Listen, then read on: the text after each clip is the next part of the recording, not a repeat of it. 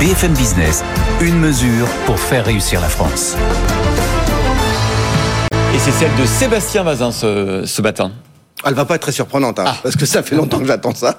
Il me faut un grand ministère du tourisme en France. C'est pas très compliqué, c'est pas loin de 8% du PIB.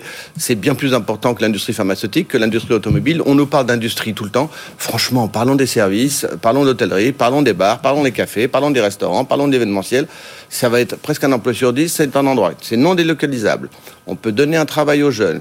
Ils peuvent euh, évoluer dans leur travail. On peut faire découvrir un pays, un pays qui est absolument magnifique. Donc, euh, un grand ministère du tourisme et le tourisme une priorité nationale. Et je vous promets que si on fait ça, alors on mettra les bouchées triples et vous allez tous être surpris.